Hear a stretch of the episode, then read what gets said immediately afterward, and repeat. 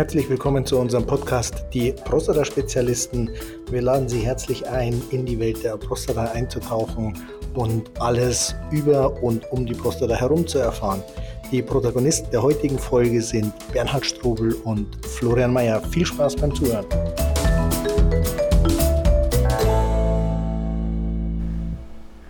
Hallo und herzlich willkommen bei den Prostata-Spezialisten. Heute geht es um ein wunderschönes Thema. Es geht um die Fachbegriffe, die du schon bei dem Verdacht auf ein Prostatakarzinom kennen musst oder kennen solltest. Und die Protagonisten und die Protagonisten dieses äh, Podcasts sind wieder Bernhard Strobel und Florian Mayer. Ja, hallo lieber Florian, grüß dich, schön, dass wir wieder beieinander sind. Du hast ja heute ein ganz spannendes Thema und äh, du bist auf mich zugekommen und hast gesagt, du Bernhard, da gibt es immer wieder Patienten, die kommen zu mir, die haben Fachbegriffe oder die fragen nach Fachbegriffen, wo ich entweder mich frage, woher haben sie die oder dass sie teilweise falsch verwendet werden oder wo ich mir denke, dass äh, wenn jemand so weit ist mit seinen Brust- oder Beschwerden, dass er diese Fachbegriffe eigentlich doch schon kennen sollte. Und äh, Konfuzius hat mal gesagt, bevor du über eine Sache sprichst, kläre die Begriffe. Äh, ich freue mich, äh, dass du diese Begriffe alle mal zusammengetragen hast und jetzt im Rahmen dieses Podcasts einfach mal über diese äh, Begriffe sprichst. Florian, die Bühne ist dein. Herr Bernhard, ich danke dir. Es war für mich in der Tat ähm, immer wieder überraschend, ähm, dass selbst wenn die Patienten schon lange Jahre erkrankt sind, ich wirklich nach der Definition von Fachbegriffen gefragt wurde, wo ich was bei mir immer ein bisschen Kopfschütteln ausgelöst hat, weil ich mir gedacht habe, so ein ernstes Thema und man hat die Grundlagen ähm, eigentlich nie erklärt bekommen. Ich will anfangen ähm, mit dem PSA, weil ich glaube, dass der PSA ähm, der häufigste Einstieg ist ähm, in die ganze Geschichte, dass man routinemäßig den PSA abgenommen bekommt und dann weiß man, das hat irgendwie was mit Prostatakarzinom zu tun. Das ist grundsätzlich auch richtig. PSA steht für das prostataspezifische Antigen und wird äh, in allererster Linie von Zellen in der Prostata synthetisiert, ist letztlich ein Hormon, das auch mit dem Prostatakarzinom zusammenhängt, aber es so ist, dass der PSA normal sein kann und man trotzdem Prostatakarzinom hat und auch, dass der PSA deutlich erhöht sein kann, ohne dass es ein Prostatakarzinom sein muss. Das heißt, ein hoher PSA muss abgeklärt werden. Äh, interessant äh, ist immer zu wissen, was hat man vorher gemacht, weil jede Aktivität der Prostata zu einem hohen PSA führt. Das heißt, beim Fahrrad zum Arzt gefahren, das heißt Prostatamassage, das heißt vielleicht mal harten Stuhlgang. Und dann muss man letztlich den PSA wiederholen und zwar unter perfekten Bedingungen. Okay, ähm, nochmal für mich jetzt auch zum, zum Verständnis. Ähm, wenn wir heute sagen, dass äh, die, der PSA-Wert durch verschiedene äh, Stimulanz der, der Prostata sich verändern kann, äh, klar, bei einer Darmspiegelung, dass sich dort was passiert, das, wir hatten es schon mal bei dem Thema Prostata und Sex, bei einer äh, Prostata-Massage, dass sich dort was verändern kann. Ähm, diese Veränderungen, in welchen Größenordnungen kann denn so etwas passieren und wie lange halten solche Veränderungen dann überhaupt an? Ähm, ja, die, Veränderung, die Höhe der Veränderung ähm, kann also äh, durchaus Werte von 7, 8, 9, 10 äh, erreichen, Nanogramm je Milliliter. Und wenn man den eine Woche später nochmal macht, äh, unter perfekten Bedingungen, also wirklich keine ähm, äh, Aktivität der Prostata im weitesten Sinne, sage ich mal, dass der dann äh, äh, unter 4 sein kann. Also letztlich normal. Das heißt aber auch für jeden, für jeden Betroffenen, er tut gut daran, bevor ein PSA-Wert äh, gemessen wird, quasi eine Woche lang Buch zu führen, was alles dazu hätte führen können, dass die Prostata äh, entsprechend stimuliert wurde. Denn äh, wenn du sagst, so, wir sind heute vielleicht bei einem Prostata-Wert von 7, 8, 9 oder gar 10, aufgrund einer äh, normalen Prostata-Stimulanz, dann sind wir allein schon durch, diesen, durch, durch diese Stimulanz in einem Bereich, wo man äh, den Verdacht auf ein Prostatakarzinom hat. Absolut richtig. absolut richtig. Ich hätte es nicht besser zusammenfassen können. Deswegen ist es da einfach wichtig zu wissen, dass ein hoher PSA nicht zwangsläufig mit einem Prostatakarzinom zusammenhängt, dass es Ursache sein kann, aber eben nicht muss. Kann eine, eine, ein, ein PSA-Wert auch steigen, wenn der Arzt vorher eine digital-rektale Untersuchung gemacht hat? Ja. In welcher Größenordnung? Wenn ich ehrlich bin, habe ich keine Zahl, aber auf alle Fälle haben wir ja unmittelbar die Aktivität an der Prostata, der PSA wird steigen, zwangsläufig. Und mich würde es nicht wundern, wenn wir auch in Größenordnungen äh, von knapp unter 10 rauskommen äh, können. Ich weiß nicht, ob es Untersuchungen darüber gibt, aber ich werde mal nachforschen. Also ich, ich habe nicht, mir geht es eigentlich gar nicht so sehr um die, die, die Zahl, sondern im Grunde genommen, wenn ein Arzt heute eine digital-rektale Untersuchung macht und würde zeitnah eine PSA, eine, eine, eine Biopsie hinterher schieben oder eine PS, einen PSA-Wert feststellen wollen, äh, dann heißt es doch im Prinzip, dass er durch die eigene Untersuchung den PSA-Wert nach oben treibt. Das ist richtig. Ich kann mir allerdings ehrlich gesagt fast nicht vorstellen, dass das heute wirklich noch vorkommt. Ich denke eher, dass es Ursachen sind, wie ich bin mit dem Fahrrad zum Urologen gefahren und er fragt vielleicht nicht danach oder ich erzähle es ihm nicht, dass es dadurch stattfindet. Aber ich kann mir ehrlich gesagt nicht vorstellen, weil das weiß eigentlich heute jeder, dass das zu einem hohen PSA führt. Ähm, deswegen mag es versehentlich vorkommen, aber ich kann es mir ehrlich gesagt fast nicht vorstellen. Also es macht dann schon Sinn, vorher das Blut abzunehmen und dann die digitale rektale Untersuchung, nicht umgekehrt. Genau, und ich glaube, so sind äh, in, ich glaub, allen urologischen Praxen oder Hausarztpraxen, wo der PSA abgenommen wird, so sind die Abläufe dort auch gestaltet. Gut, das heißt für mich aber auch, ich brauche einfach ein höheres Bewusstsein ähm, für, meine, für meine Prostata unabhängig jetzt von, meiner, von meinen Lebensgewohnheiten, von meinem Körpergewicht, von meinen Essgewohnheiten, von, von der Frage, wie basisch oder wie sauer ist mein Körper, sondern einfach nur in dem Moment, wo es darum geht, einen PSA-Wert festzustellen, sollte ich gut daran tun, ähm, mich zu erinnern, was alles dazu geführt haben könnte, den PSA-Wert äh, zumindest mal in der Theorie nach oben zu treiben. Richtig. Genau. Wenn jetzt ähm, der zweite PSA unter perfekten Bedingungen abgenommen ist und der ist immer noch zu hoch, jetzt geht es darum, den abzuklären. Und da gibt es jetzt unterschiedliche Reihenfolgen, die man einschlagen kann. Ähm, ich hoffe, dass Ihr Urologe Sie ähm, ins MRT schickt nach dem erhöhten PSA, weil man in dem MRT sehen kann, äh, welche oder sehr häufig sehen kann, welche Ursache dieser erhöhte PSA hat. Wenn Sie in der Literatur gucken, steht immer ähm, MP kleingeschrieben und dann in Großbuchstaben MRT. Das MP steht für multiparametrisches MRT und das MRT für Magnetresonanztomographie. Magnetresonanztomographie ist ein bildgebendes Verfahren, das nicht mit Röntgenstrahlen funktioniert, sondern ähm, ähm mit Hilfe eines Magnetfeldes. Und dieses multiparametrische MRT ähm, sagt eben aus, dass die Diagnose jetzt nicht aufgrund eines Parameters, der äh, in dem MRT erhoben wird, diagnostiziert wird, sondern dass ähm, mehrere Parameter übereinstimmen müssen, um mit einer hohen Wahrscheinlichkeit sagen zu können, an dieser Stelle äh, ist ein Karzinom und an dieser Stelle ist es vielleicht eine Entzündung oder möglicherweise auch beides. Gut, für mich als, für mich als, als medizinischen Laien äh, ist es ein MRT einfach ein MRT. Äh, ob es ein äh, MP oder was davor steht, muss es für mich dann keine Rolle spielen. Nein, ähm, in aller Regel wird heute, wenn äh, Sie zum Radiologen gehen und sagen, Sie brauchen ein MRT der Prostata, sowieso dieses multiparametrische MRT gemacht. Mir ging es nur einfach darum, die Begrifflichkeit mal zu erklären. Ähm, Florian, wir waren beim, beim MRT.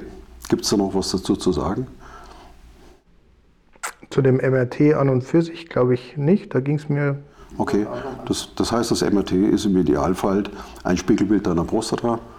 Du kannst im Grunde genommen alles erkennen. Du kannst erkennen, inwieweit ist da tatsächlich ein Karzinom vorhanden. Ähm, inwieweit nicht nur eins, sondern vielleicht auch, auch mehrere äh, Herde. Äh, du kannst erkennen, natürlich die vergrößerte Prostata, wahrscheinlich als, als einfachste Feststellung. Und du kannst auch erkennen, ob eine Prostatitis drin ist. Dann geht es um die Biopsie als äh, nächsten Schritt. Biopsien macht man letztlich überall im Körper, um äh, kleine Gewebeteile ähm, untersuchen zu können. Das heißt wirklich auf zellulärer Ebene ähm, schauen zu können, ähm, handelt es sich um Entzündungen oder eben auch handelt es sich um ähm, ein Karzinom. Ich habe vorhin gesagt, hoffentlich schickt der Urologe Sie dann zum MRT, weil ich jetzt natürlich, wenn im MRT der Verdacht besteht, dass ähm, ein Karzinom vorliegt, man dann natürlich auch genau weiß, an welcher Stelle muss ich intensiv suchen, um das Karzinom auch wirklich dann im Rahmen der Biopsie sichern zu können ähm, und ich dann unter Umständen nicht diffus ähm, in der Prostata, ähm, äh, ich würde jetzt gerne sagen herumstanzen, aber es hört sich so negativ an, ähm, nicht diffus die Prostata äh, äh, durchbiopsieren muss, um möglicherweise ein Karzinom zu finden.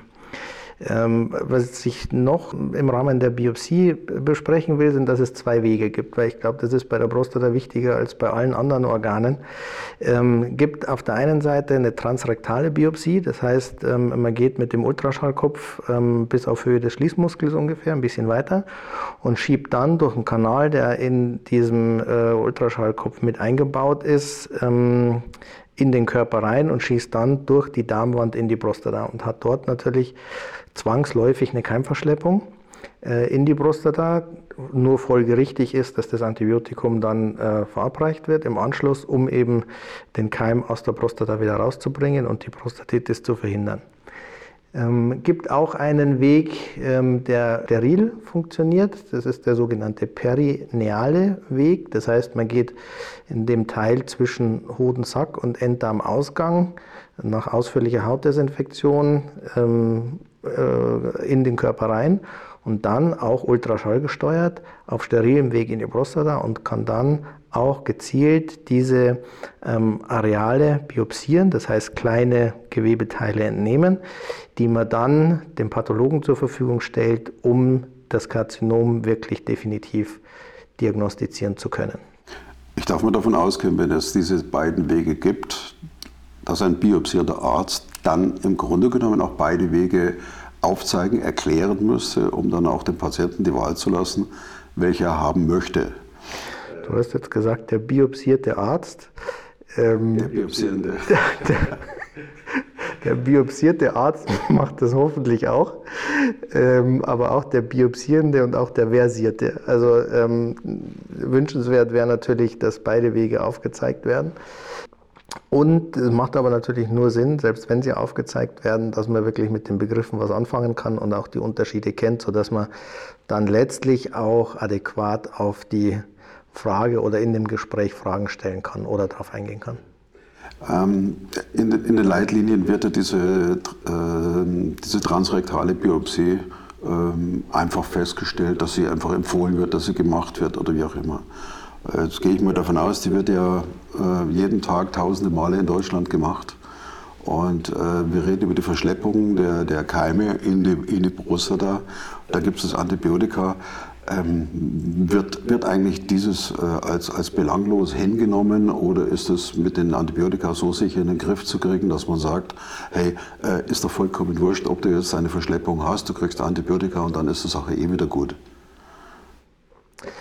Na, ich denke, es ist, ähm, ich sag mal, ein bisschen aus der Historie begründet, weil man damit ja auch angefangen hat, als die Ultraschalltechnik bei Weitem noch nicht so gut war ähm, wie heute, sondern man hat äh, irgendeine Kugel gesehen und nur aufgrund der anatomischen Lage wusste man, dass es die Prostata ist, weil es eben wirklich äh, Schneegestöber war, gerade an den Anfängen des, des Ultraschalls. Und dann ist natürlich schon sinnvoll, ähm, äh, ja, bekannte Wege, und das weiß man aus der digitalrektalen Untersuchung, bekannte Wege zu gehen, um eben wirklich sicher zu treffen. Mit der Ultraschalltechnik heute ähm, ist beides möglich und ich denke, dass es eine Frage der Zeit ist, bis äh, die perineale Punktion ähm, in die Leitlinien Einzug hält, weil selbst wenn ich es mit dem Antibiotikum hinterher richten kann, ähm, muss ich es ja nicht zwangsläufig vorher verursachen, um dann das Antibiotikum zu verabreichen, wenn es auch andere Wege gibt. Also ich denke, das ist eine Frage äh, der Zeit. Ähm, eine, ganz andere, eine ganz andere Geschichte. Einfach mal um, um eine Vorstellung zu bekommen. Wir reden immer von einer, von einer Biopsie. Wie viel Gewebe wird eigentlich bei einer Biopsie, bei einer einzigen Stanzung entnommen? Ich habe da keine Vorstellung, wie viel ausreicht, damit der Pathologe dann äh, sagen kann, jawohl oder, oder nein. Also man kann sich vorstellen, wenn man jetzt mit den, äh, der mittleren Dicke von Biopsiegeräten ähm, arbeitet, sind diese Stanzzylinder, die man bekommt, ähm, knapp so dick wie eine Kugelschreibermine. Also ein bisschen weniger, ich würde mal sagen ein Drittel weniger als eine Kugelschreibermine und die sind ungefähr zwei Zentimeter lang. An diesem kleinen Teil ist der Pathologe schon in der Lage, wenn man das Karzinom getroffen hat, das Karzinom auch zu diagnostizieren. Ähm, und dann geht es natürlich darum, gibt es andere Teile in der Prostata, wo auch suspekte Herde vorhanden sind. Dann macht es natürlich Sinn, dort auch Gewebe zu entnehmen. Ich erzähle gleich im nächsten Schritt, warum das Sinn macht alle suspekten Areale histologisch zu untersuchen. Ähm, aber das ist letztlich wirklich nur minimaler Teil. Also das ist nicht viel, was der Pathologe braucht, um ähm, eine sichere Diagnose stellen zu können. Gut, aber, großes Aber. Wenn ich mir vorstelle, dass eine Prostata die Größe einer Kastanie hat, wenn ich mir vorstelle, dass im Rahmen einer Prostataerkrankung die Prostata vergrößert ist, vielleicht um das Zweifache, vielleicht um das Dreifache, und ich mir jetzt vorstelle, dass äh, ein, ein Patient mit äh, einer Kugelschreibermähne zwölfmal laut Leitlinie biopsiert wird, dass es dem Arzt aber frei steht, auch mehr zu machen.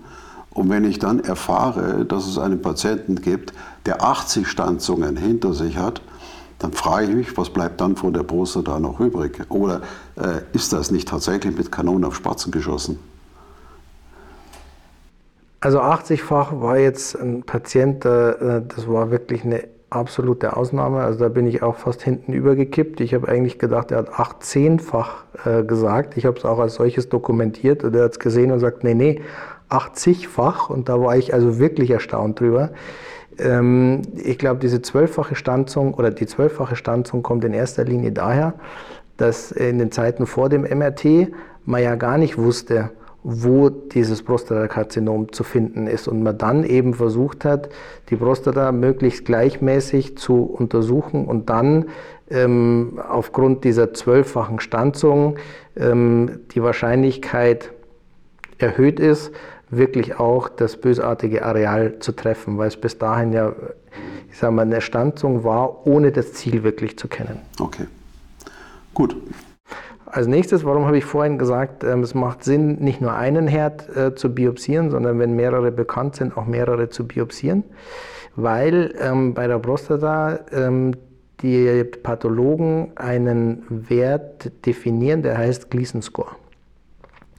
Und dieser Gleason Score gibt äh, Aufschluss darüber, wie, ich sage mal, aggressiv die einzelnen Bereiche, die jetzt entnommen worden sind, wirklich sind. Gleason Score ähm, bekommt man zwei Zahlen, beispielsweise 3 plus 3 oder ähm, 4 plus 3 oder 4 plus 4, geht bis 5 plus 5 gleich 10. Und dieser Wert gibt letztlich ähm, darüber Auskunft, wie aggressiv das Prostatakarzinom ist. Und darüber kann auch eine Abschätzung stattfinden unter Zuhilfenahme noch mehrerer anderer Parameter, ob dieses Karzinom wirklich therapiert werden muss oder ob man guten Gewissens ähm, das einfach nur beobachten kann, weil die Patienten zum Beispiel sehr alt sind, ähm, weil die äh, andere Erkrankungen haben, die möglicherweise früher zum Tod führen als das Prostatakarzinom, ähm, weil andere äh, Parameter, da spielt die Höhe des PSAs zum Zeitpunkt der Diagnostik auch noch rein. Ähm, weil man daran eben auch eine Therapieempfehlung ja, festmachen kann, ob jetzt wirklich ähm, eine handfeste Therapie erfolgen sollte, ich sage nicht muss, aber sollte, oder ob man es einfach abwarten kann und dann dieses sogenannte Watchful Waiting, was häufig ähm, äh, gebraucht wird, stattfinden kann, sodass man eben exakt guckt, bleibt es so, wie es ist, dann kann man in Ruhe weiter gucken. Oder ähm, switcht es irgendwann und fängt an zu wachsen oder der PSA steigt deutlich und dann kann man eben immer noch mit der Therapie anfangen. Das ist meines Erachtens wichtig, ähm, um eben eine Therapie Empfehlung aussprechen zu können. Mhm. Ähm, ich habe beim Arzt so, so Erfahrungen gesammelt und äh, wenn ein Arzt einem etwas erklärt, dann ist die Hemmung äh, nachzufragen manchmal durchaus sehr, sehr hoch. Äh, beim PSA-Wert bin ich jetzt nicht mehr überrascht, weil den habe ich ja irgendwo gelesen, den habe ich gehört, von Bekannten, von Freunden. Und jetzt kommt der Doktor und sagt der Gleason-Score. Ähm, ich kann mir gut vorstellen, dass der eine oder andere bei diesem Begriff äh, sagt, ja, ja, mh, verstehe, im Sinne von er nickt und er hat nichts verstanden. Florian, gibt es denn, ich sage mal so etwas wie eine, wie eine Eselsbrücke, äh, so ein, ein irgendeinen ein, ein Bild, einen Gedanken, äh, wenn mir heute einer sagt 3 plus 3 und äh, dann sagt mein Unterbewusstsein nicht 6, äh, sondern dass ich dann irgendwo ein Gefühl dafür habe, wie, relevant das Thema für mich ist oder wie ich das überhaupt einschätzen kann. Also Windstärke 12 weiß ich, das ist heftig. Windstärke 0 weiß ich auch, das sollte ich jetzt nicht segeln. Äh, da kann ich dann ungefähr mal so einordnen. Erdbeben genau das gleiche. Aber ein Gleason-Score, der sagt mir im Moment eigentlich gar nichts und der Doktor wird mir alles Mögliche erzählen können und außer nicken und vielleicht nachfragen, bleibt mir nicht viel. Hilf mir. Also es wird dann noch eine eigene, extra eigene Folge über den Gleason-Score kommen. Hier so viel dazu. Die ähm, zwei Zahlen kommen dadurch zustande, ähm, dass der Pathologe sich äh, anguckt, wie chaotisch sind diese Zellen. Es gibt Zellen, die sind sehr aufgeräumt. Ja, ich habe das äh, in meinem Buch so beschrieben, stellen Sie sich ein Kinderzimmer vor. Ähm, Sie haben fünf Kinder. Die ersten zwei sind wirklich ordentlich und wirklich aufgeräumt. Der dritte ist schon ein bisschen kreativer. Ähm, da liegt jetzt nicht mehr alles äh, an Ort und Stelle, sondern auch mal was am Fußboden. Ähm, der vierte neigt schon ähm, zum, zum kreativen Chaos. Äh, und da wird auch der Teddybär mal mit dem äh, Teppich zugedeckt. Und bei dem fünften ist einfach nur heilloses Chaos. Also die Bücher fliegen quer rum. Äh, der, Vorhang wird zur Liane zweckentfremdet und man hat wirklich Mühe, die Tür aufzubekommen. Und je chaotischer die Zimmer oder dann die Zellen sind, desto aggressiver ist der Tumor. Die zwei Zahlen kommen dadurch zustande, dass die eine Zahl festlegt, der eine Wert kommt dadurch zustande, welcher Chaoswert, sage ich mal, kommt am häufigsten vor äh, um eine Idee zu haben, was ist die Grundlage des Ganzen. Der zweite Wert ist derjenige, der am höchsten vorkommt, auch wenn es vielleicht nur 2, 5 Prozent der, der Zellen sind, die untersucht werden, ähm, hat damit zu tun, dass man darüber eben abschätzen will, ähm, wie gefährlich ist wirklich dieses Prostatakarzinom. Ähm, bei welchem Wert sollte ich dann etwas ähm, oder könnte ich dann Schweißperlen bekommen? Ja, je höher, desto ähm, dringender sollte die Empfehlung zu einer Therapie ausgesprochen werden. Ich habe vorhin gesagt, hängt von vielen anderen Faktoren noch ab, ob man wirklich einfach abwarten kann ähm, oder äh, ob man auch bei einem äh, eher niedrigeren Gleason Score zur Therapie raten sollte. Du hast vorhin natürlich nach der Eselsbrücke gefragt, weil, du, weil ich dir das Buch gelesen habe, das gerade erschienen ist und ich da eben dieses Beispiel mit den Kinderzimmern ausführlich, ähm, noch ausführlicher äh, gebracht habe. Der Titel ist Die Prostata. Erst Freund, dann Feind, Fragezeichen. Ist jetzt aktuell im Buchhandel zu haben. Ich freue mich natürlich, dass du mich darauf angesprochen hast. Da ist es alles nochmal kompendiumartig nachzulesen und noch ausführlicher auch, als wir es jetzt in dem Podcast gemacht haben. Äh, und wenn Sie damit zu tun haben, lohnt sich sicher, da rein zu schmökern. Ich habe es schon getan, ich gebe es zu. Ich habe auch äh, ich hab das erste Buch gewidmet, signiert bekommen. Ich habe es durchgeblättert und ja, das ist natürlich schwierig, wenn die Prostata-Spezialisten ein, ein, Buch eines Prostata-Spezialisten äh, besprechen. Was mir aber als Laie aufgefallen ist, äh, ich habe das Buch in die Hand genommen, es hat Taschenbuchformat und äh, ich habe das Inhaltsverzeichnis gelesen und ich habe das Gefühl gehabt, verdammt nochmal klasse. Ich muss nicht ein ganzes Buch lesen, um etwas zu finden, um etwas zu verstehen. Allein das Inhaltsverzeichnis ist äh, glaub, drei Seiten lang und da ist jeder, jeder Punkt drin. Das heißt, ich kann in diesem Buch auch wunderbar mir äh, genau das Kapitel raussuchen, was ich brauche, was ich nachschlagen kann und da kann ich es lesen. Für mich ist es wie ein kleines ja, so wie früher bei Muttern, wir hatten kein Internet, aber wir hatten ein Lexikon. Und da haben wir einen Begriff gesucht und haben ihn gefunden und haben wir gewusst, was Sache ist. Also ich habe mich sehr gefreut und äh, äh, ja, schaut es euch an, lasst euch überraschen. Ich persönlich kann es empfehlen, äh, auch als Betroffener, nicht jetzt nur als äh, Kollege von äh, Florian Mayer in diesem Podcast. Florian, die nächsten Begriffe. Genau, wenn wir jetzt also äh, histologisch gesichertes Prostatakarzinom vorliegen haben. Histologisch heißt? Histologisch heißt, ich habe eine Biopsie gemacht und habe dieses Gewebe von einem Pathologen untersuchen lassen. Und dann bekomme ich einen histologischen Befund. Vielen Dank für den Einwurf. Ich wäre darüber hinweggegangen, schon auf dem Weg zur, zur nächsten, zum nächsten Begriff. Ähm, damit ist nämlich eigentlich, selbst wenn es jetzt histologisch gesichert ist, ähm, noch gar nicht sicher, wie wirklich therapiert werden kann. Es geht nämlich jetzt um das sogenannte Staging. Ähm, bei Staging-Untersuchungen guckt man also, ob es jetzt speziell beim Prostatakarzinom schon irgendwo Metastasen gibt. Metastasen sind letztlich ähm, äh, Tochtergeschwulste von diesem Prostatakarzinom. Äh, wir wissen ja, dass äh, auch das Prostatakarzinom jeden Tag viele, viele Zellen in die Blutbahn und die Lymphbahn abgeben, ähm, die sich dann irgendwo im Körper einnisten können, aber nicht müssen. Ähm, wenn man jetzt Glück hat und man findet keine Metastasen, dann kann man sich isoliert eine Therapie überlegen, die das Prostatakarzinom im Fokus hat. Ähm, sollte es Metastasen geben, sei es in den Lymphknoten, sei es in den Knochen, dann ist es natürlich wichtig, eine Therapie ähm, zu empfehlen, die auch diese Metastasen im Blick hat. Kann sogar so weit führen, dass wenn die Metastasierung wirklich ausgeprägt ist und auch in lebenswichtigen Organen ähm, äh, ja, zu finden sind, dass man sagt, das primäre Prostatakarzinom als lokaler Befund, ähm, wenn der therapiert wird, wird er das Leben nicht verlängern. Und man dann letztlich sich überlegen muss, in erster Linie, wie therapiere ich die Metastasen, wie halte ich die im Zaum, was habe ich da für Möglichkeiten und dass die lokale Therapie des Prostatakarzinoms gar nicht mehr im Vordergrund steht. Deswegen ist es wichtig, das zu machen.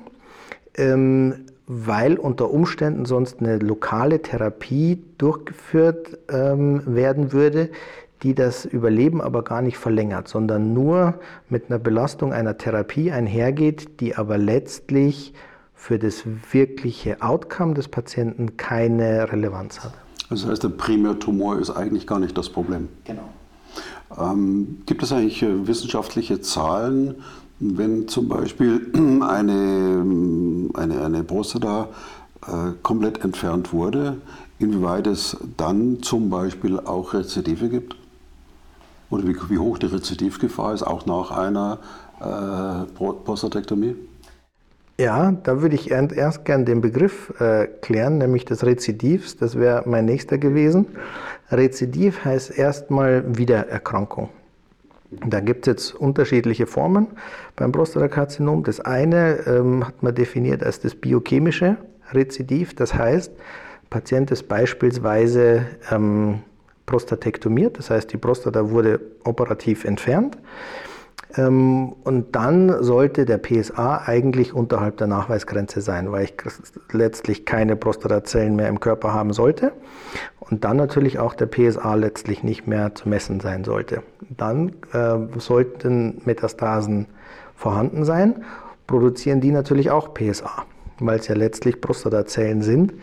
Ähm, und wenn dann der PSA wieder steigt oder gar nicht ganz fällt, ähm, dann spricht man von dem biochemischen Rezidiv. Gucken wir Ärzte auf die Verdopplungszeit des PSAs. Das heißt, in welcher Zeit verdoppelt sich der PSA beispielsweise von 0,3 auf 0,6. Wenn dieser Wert jetzt ähm, der Verdopplungszeit in Monaten sehr lang ist, also beispielsweise länger als zwölf Monate, ähm, dann äh, kann man da erstmal weiter gucken, ob der sich irgendwann stabilisiert oder in welche Richtung der geht. Auch abhängig von dem Gleason-Score aus der initialen ähm, Biopsie, die gemacht wurde. Auch die spielt damit rein, ob man gucken kann, ob man zugucken kann, erstmal nur den PSA oder ob man direkt sich auf die Suche machen muss. Wenn der PSA jetzt gar nicht ähm, wirklich ganz abfällt, Steht die Befürchtung, dass es also doch schon Metastasen gibt oder das Karzinom möglicherweise nicht ganz entfernt werden konnte, ähm, dann äh, ist es natürlich sinnvoll, ähm, direkt zu gucken, wo liegt die Ursache dieses weiterhin erhöhten PSAs. Ähm, die, das kann letztlich zwei verschiedene Ursachen haben. Entweder ich habe in der Prostataloge das Rezidiv, heißt dann Lokalrezidiv, weil es eben an, der gleichen Lokalisation liegt. Ähm, oder es können natürlich auch entweder bereits vorhandene Metastasen, die man vorher nicht gesehen hat, oder neu entstandene Metastasen ursächlich dafür sein. Wenn ich das mal alles so zusammentrage, ähm, wir haben die Prostatektomie als Entfernung der Prostata. Wir wissen, dass die Prostata oder ein Prostatakarzinom Tumorzellen in die Blutbahnen abgibt. Wir haben nach einer Prostatektomie die Möglichkeit, unabhängig davon, wie groß diese, dieser Prozentsatz oder das Risiko ist, dann heißt es doch für mich, eine Prostatektomie kann nie eine Heilung sein. Ich kann, weiß, über, kann, nie, ist, kann nie, ist schwierig. Ich würde vielleicht den, den, äh, das Pferd von hinten aufzäumen an der Stelle. Manche Patienten und deren Angehörige sind der Meinung, machen die Prostata jetzt raus und dann ist Ruhe. Das wird, das wird, habe ich den Eindruck, wird auch vielen suggeriert, nach dem Motto, du hast ein äh, Prostatakarzinom, wir entnehmen die Prostata und dann haben wir erstmal das Problem gelöst. Und da habe ich den Eindruck, das ist so eindeutig und einfach nicht festzustellen. Ich weiß nicht, ob es wirklich so suggeriert wird oder ob es auch so wahrgenommen werden möchte. Bestimmt, bestimmt auch. Ich, ich möchte das so hören, weil genau. ich, ich, ich, stimme ja einer Operation zu, also gehe ich mir davon aus, ähnlich wie, wie ein Appendix, ein Blinddarm, äh, wenn der entzündet ist und der wird entfernt, dann gehe ich mir davon aus, das Problem ist gelöst. Und das ist nicht nur bei der Prostata so, sondern bei ich würde jetzt mal sagen, jeden bösartigen Geschehen im Körper. Nur weil jetzt an dieser Stelle die Prostata rausgenommen ist, heißt es nicht, dass man lebenslang damit Ruhe hat, sondern dass es eben zu diesen unterschiedlich genannten Rezidiven kommen kann. Deswegen sind diese Verlaufskontrollen auch extrem wichtig, weil dadurch die Möglichkeit besteht, ein mögliches Rezidiv sehr früh diagnostizieren zu können und dann unter Umständen mit ähm, kleineren Maßnahmen ähm, äh, die ganze Sache in den Griff zu kriegen, ohne dass man quasi erst merkt, wenn der Knochen aufgrund der Metastase gebrochen ist, dann ist im Prinzip das Kind, ich will jetzt nicht sagen im Brunnen gefallen, aber der Aufwand, das wieder hinzukriegen, deutlich größer, als wenn man jetzt eine kleine Metastase im Oberschenkelknochen äh, früh gesehen hätte, die man beispielsweise bestrahlen hätte können, ähm, dann ist der Aufwand einfach deutlich, deutlich geringer. Deswegen empfehle ich dringend, diese ähm, Nachsorgeuntersuchungen ähm, wahrzunehmen, weil es wirklich eine Chance ist, eventuelle äh, Rezidive mit geringem Aufwand wieder in den Griff zu kriegen. Vielleicht eins noch, wir haben jetzt nur über die äh, radikale retropubische Prostatektomie gesprochen. Es gibt natürlich viele andere ähm, Möglichkeiten, ein ähm, Prostatakarzinom zu therapieren.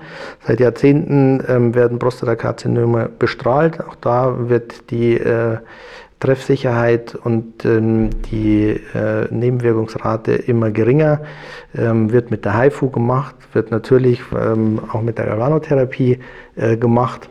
Jetzt beschäftige ich mich auch schon so lange mit dem Thema und ich bin immer wieder, immer wieder neugierig und gespannt und äh, überrascht, äh, wie klar es ist, wenn man die Begriffe tatsächlich mal definiert, äh, ohne dass man jetzt äh, auf bestimmte Probleme oder Widersprüche eingeht. Und du hast es selber immer gemerkt, da kommen dann, dann, Begriffe wie Histologie. Das geht einem Mediziner so ganz locker über die Lippen. Und äh, dann steht man manchmal da und sagt als, als, als Laie, ja, das habe ich jetzt auch schon öfter gehört. Aber ähm, was ist es eigentlich? Was ist es eigentlich? Und äh, für einen Laien ist manchmal so ein medizinischer Begriff ja wie ein Kunstwort.